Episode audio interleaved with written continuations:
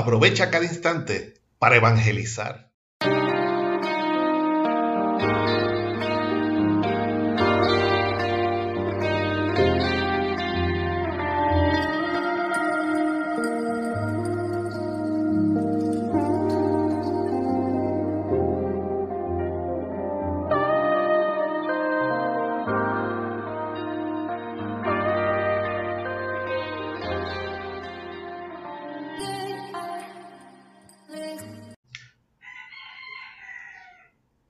Good morning. All that see us in the YouTube channel, or listen us in the podcast and TikTok and other social networks.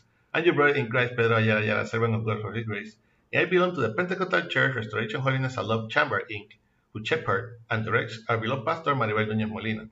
Our church is located at Calle Flamboyant 194, Pueblo Indio, in Canóvanas, Puerto Rico, and this is the ministry that bears my name from the school to heaven, de la escuela el cielo. We will be using the Holy Bible app that you can get free of charge on both the Android platform and the App Store. The verse of the day is in Mark 16:15. Mark 16:15. This is the International Standard Version and reads like this: The powerful word of God is read in the name of the Father, the Son, and the Holy Spirit. Amen. Then he told them, As you go in the entire world, proclaim the gospel to everyone. Again, then he told them, as you go in the entire world, proclaim the gospel to everyone. Please God, complete, continue blessing your already blessed word. Take advantage of every moment to evangelize. My dear brothers and sisters, we are talking about the Great Commission. This shared task which the Master left to all his disciples and which is compulsory in nature.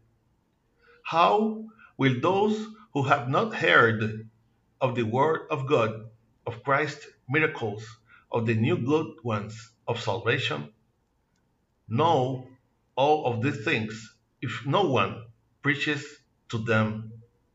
There are many ways to evangelize and complement Christ's messages. With our walk, our talk, our dress, by showing our love, compassion, and empathy with our neighbor, we will be reflecting the light of Christ within us. Without excuses, then God, the one who commands, who sends, supplements him. No excuses, because only human muscle the threshing ox. This in Corinthians 9 9. God doesn't talk, doesn't look at the diplomas, trophies, or titles you have hanging on the wall.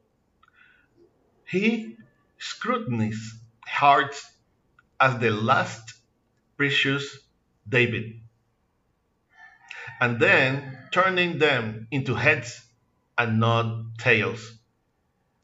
If you feel for any reason you are underestimated, remember that you, the one who commissioned you, the one who sent you, the one who chose you, was the Lord all powerful.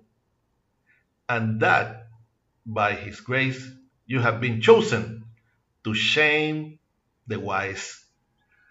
The only thing the Lord has not supplied us with is a spirit of cowardice. So strive and be courageous that the Lord will go with us wherever we go. This in Joshua 1 9. Amen. I hope that this short exhortation will serve as a reflection and strength to your life in this morning that the Lord has made. For prayer send to our email, ministerio de la escuela cielo at gmail.com. You can also get us on YouTube and listen us in the podcast and Facebook. Remember to like and share us to support this ministry.